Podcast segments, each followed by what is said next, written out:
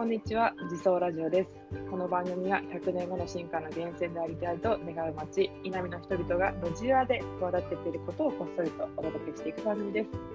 えーパーソナリティは富山県出身の美濃と、えー本日はですね、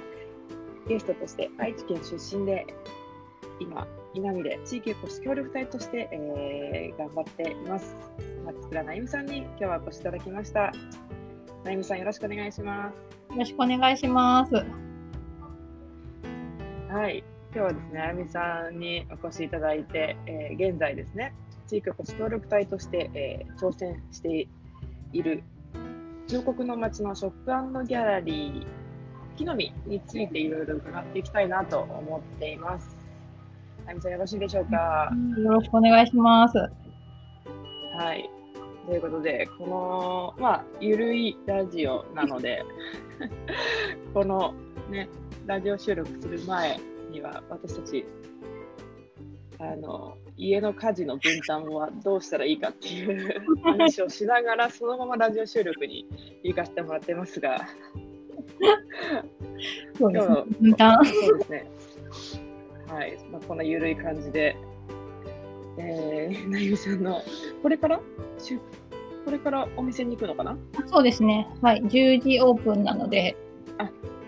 はい、ありがとうございます。うんまあ、あのこのラジオを聞いてくださってる方には、えーまあ、稲見だったり南砺市の方も知ってるよっていう方もいらっしゃると思いますが彫刻の町稲見にですね新しく今年の夏ですかね？夏そうですね。から。9月の頭から、まだ暑い時期から、はい。新しい、えーまあ、ショップあの作品さんの、えー作品に触れられるショップ兼ギャラリーとしての木の実が、はい。えーオープンしました。とても小さなあのお店なんですけども、えー稲見の町の、えーこうすごいど真ん中にうんで。きたちっちゃなかすごい可愛いお店ができておりましてで、まあ、もう行かれた方もいると思いますしまだ全然えどういうお店なんだろうっていう方もいると思うのでぜひなゆみさんからこの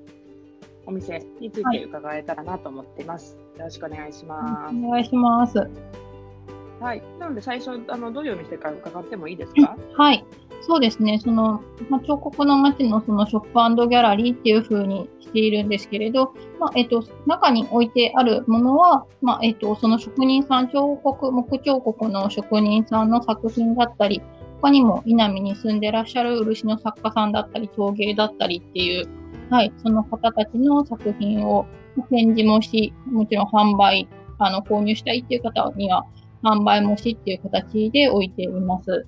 でまあ、その作品だけじゃなくて、この稲見の、なんていうんですかね、街を、例えばまあ観光とかで来た方とかも、何かお土産的な感じで持って帰れるように食品とか、この稲見の近くで生産された、はい、食品も置いています。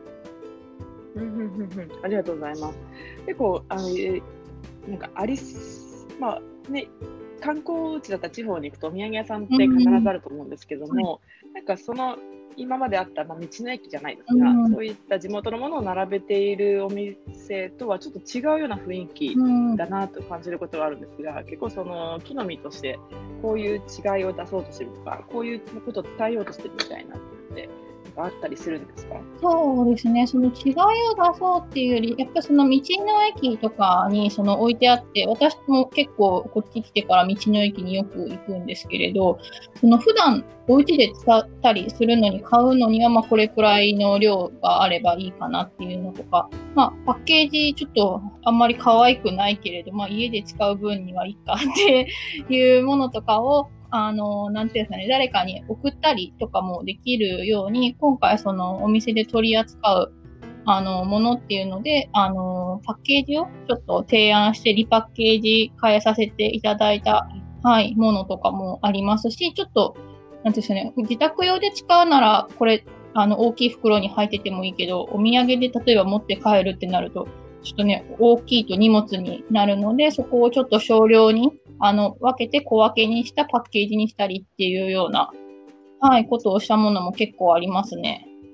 うんなるほど。例えば、それってどういう商品、そういうリパッケージというか、あのまあ、旅日、旅を来てくださる、旅に来てくださる方に、そういう扱いやすくするとか、送りやすくするためのリパッケージだっていうことだと思うんですけど、はい。例えばどういう商品をそういうふうにあのリデザインされたんですか？そうですね。その、例えばその干し柿を、まあ、開いて、柚子の中に巻いてくるくるうん。と、言葉ではうまく説明ができないんですけれど、この形としてはちょっと棒状のなんか羊羹みたいな、そんな形のものなんですけれど、結構、なんていうんですかね、パッケージが、もう、その商品名が柿娘っていう名前で、ドンと柿娘みたいな感じで書いてあるパ、あの、箱に入っているものを、ちょっと贈答用みたいな、誰かにお渡しとかもできる、ちょっといい和紙っぽい、あの、袋に入れて、はい。あの、なんていうんですかね、ちょっとパッケージ可愛くしたりとか、うーんなるほど。はいああ、そっか。あのね、柿娘、私も、えー先日、はい。ねそちらの木の実で購入して食べてもらいました。私、多分人生で初めて自分で干し柿買いました。ね。そうなんですてかね、干しそうですよね。な南砺市はあの干し柿がすごい有名で、その生産者の方々のこだわりとか、うん。あのまあ、を伝えるために、あえてそのし書道で、し習字で書かれたような、なんか干し柿みたいなパッケージがすごい多いんですね。うん。で、まあ、田舎っぽいって思われる方もいると思うんですが、もうそこが良さだったりして、そういう商品がすごい多いんですけども、確かに柿娘はなんかけ結婚式で引き出物として出してもいいような、なんかすごいあのレースをまとったようなパッケージで、うん。ねそううんすごい可愛いなと思って、私も友人のお土産に一つと自分に一つありがとう買ってもらっていて、で、あの味もなんか干し柿、シンプルに干し柿っていうんじゃなくて、柚子が入ってて、そこがなんか爽やかな味だったり、香り出してて、そうなんですよね。すごい美味しかったです。ありがとうございます。なはい中身をね、やっぱり知ってて食べたことがあれば、パッケージがどんなのであれもあっても結構買うと思うんですけど、中身知らないとやっぱり選ぶ基準ってパッケージがね、8割ぐらい、なんか、中身知らなかったらパッケージで選んじゃうから、そこからしてあげたり、手に取りやすくしてあげたら、もっとね、皆さん結構美味しさを知るんじゃないかなっていうのはありますね。なるほど。はい、すごい宣伝っぽい経験談をあの話してしまいましたが、私、あの1円ももらってなくてですね、全部自分自身で、あ、素敵とか、あ、美味しいと思って買ってしまったことをですね、なぜか、なんかしあの仕組まれたようにラジオで話してしまったっていうのもあるんですが、本当に、あの、多分みこれを聞いていらっしゃる皆さんも、なかなか想像しづらいと思うんですよね。干し柿がおしゃれにとか、なんか、柚子が入っててとかっていうのは、言葉ではなかなか説明しづらいですが、あの、ビジュアルで見ていただくと、可愛いなとか美しいなって思ってもらえると思うので、でその画像もどっかに載せておきたいなと思います。なるほど、ありがとうございます。あのリリデザインというか、リパッケージをすることで、なんか新しいものを生み出すっていうよりも、もともと地元にあったものを、そうですね。まあ、手に取ってもらいやすくしたり、そのまあ、商品が生まれた背景だったりを、まあ、丁寧に伝えるみたいなところを大事にしていってるってことですね。はいなるほど。ありがとうございます。なんであえてショップじゃなくて、ショップギャラリーっていう表現を使ってたりするんですかそう。どういうところにギャギャラリーの要素があるのかなっていうのも、そうですね。その、南だと、その本当に歩いていると、本当に彫刻師さんの工房がすごい本当、軒に、なんていうんですか、軒並みというか、あの、並んでいるんですけれど、うんね、なかなかやっぱり、ご自由にどうぞって入っている工房もすごく多いんですけれど、なかなかちょっと入りづらかったりというか、本当に入っていいのかなって、そのね、ちょっと、うん。最初初めてだと心配になるところがあるんですけれど、まあ、それでもやっぱり作品を何か見れる場所っていうのが、なんか工房じゃなくても、そのもうちょっとあの気軽に見に来れる場所っていう風になったらいいかなっていうので、ギャラリーっていうのは、はい。うん。なるほど、うんそうですね、職人の方々と自由に入ってくださいっていうそ言葉を見ながらも、全然自由に入りレナの雰囲気ねありますよね。でこれだけあの別に悪いことでなく、多分皆さんも職職場とかでめっちゃ集中してなんか仕事している上司だったり部下がいたら話しかけづらいと思うんですけど、もうそういう。ね本当この、うん。シーンがですね彫刻師さんたちあの日、まあ、その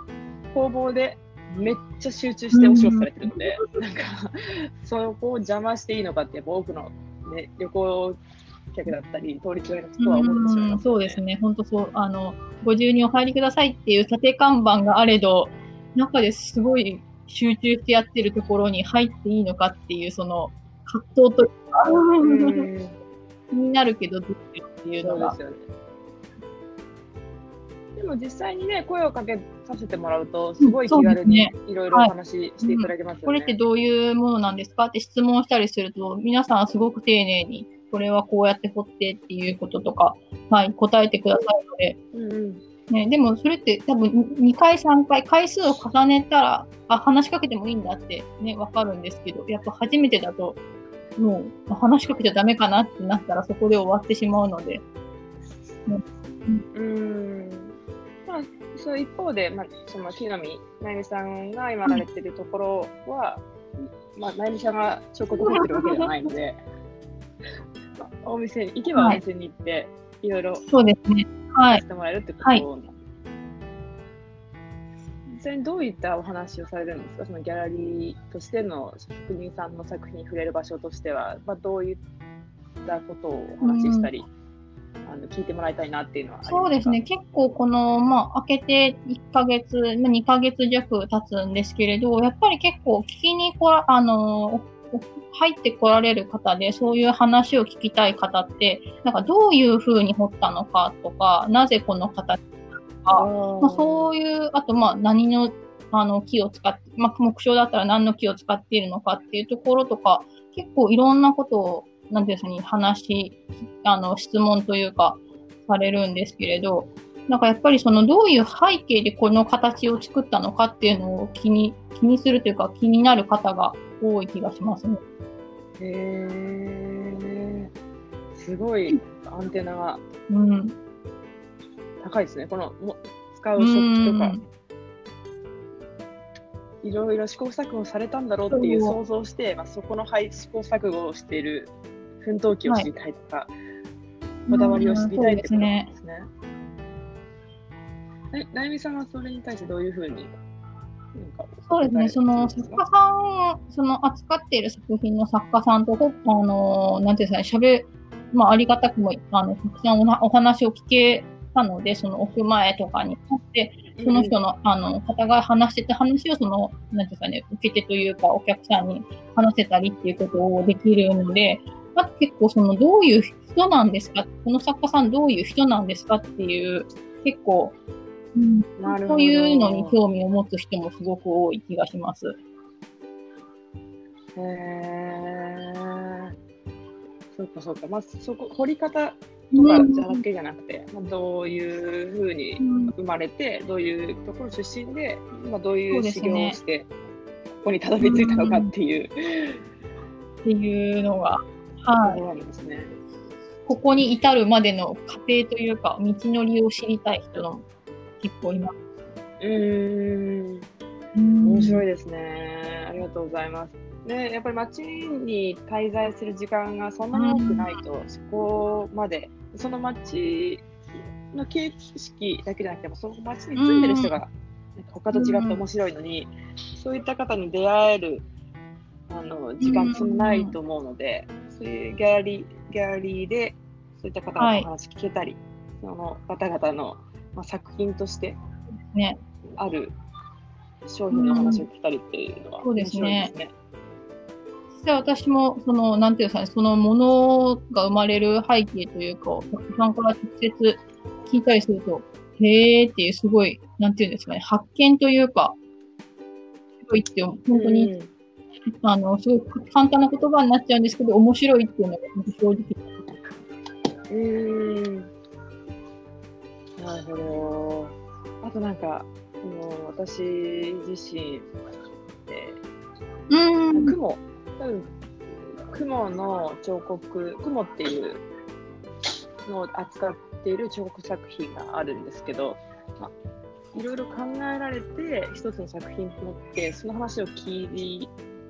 かせてもらうと なっちゃうんですね。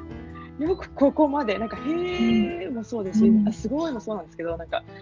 よくここまで考え抜いてるなっていうことに対してなんかうなってしまうっていう経験は結構あります、ね、なかなかそのこ,、ね、ことを聞くことってあんまりねできないのですごい貴重な、ね、経験というか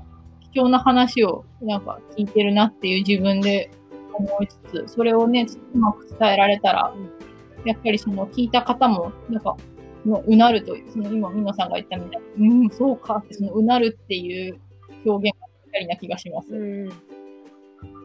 うんありがとうございます。こういった、あのー、ね、木の実で話されてる内容とかも、どんどん多くの人に実際に聞きに来ていただきたいですし、まあ、そのなゆみさんに話を聞いてから、じゃあこの作品をあの、うん、話を持って聞きたいとか、この作品に会いたいと思ったら、はい、実際にその弟子入り体験ができたりする、そうですね、はい。実際、その木の実がのお店がある、本当もう、どこも徒歩圏内で、その作家さんの工房も、ね、近くにほとんどあるので、なので、その実際にもこの方に何か作品をお願いできないかしらっていうのとかがあったら、はい、ご紹介っていう形でもできるので。うん。いやー、すごい作家さんに会いたい。でもなんか、どういう出会い方をすればいいか分かんないですが、木の実に立ち寄っていただければと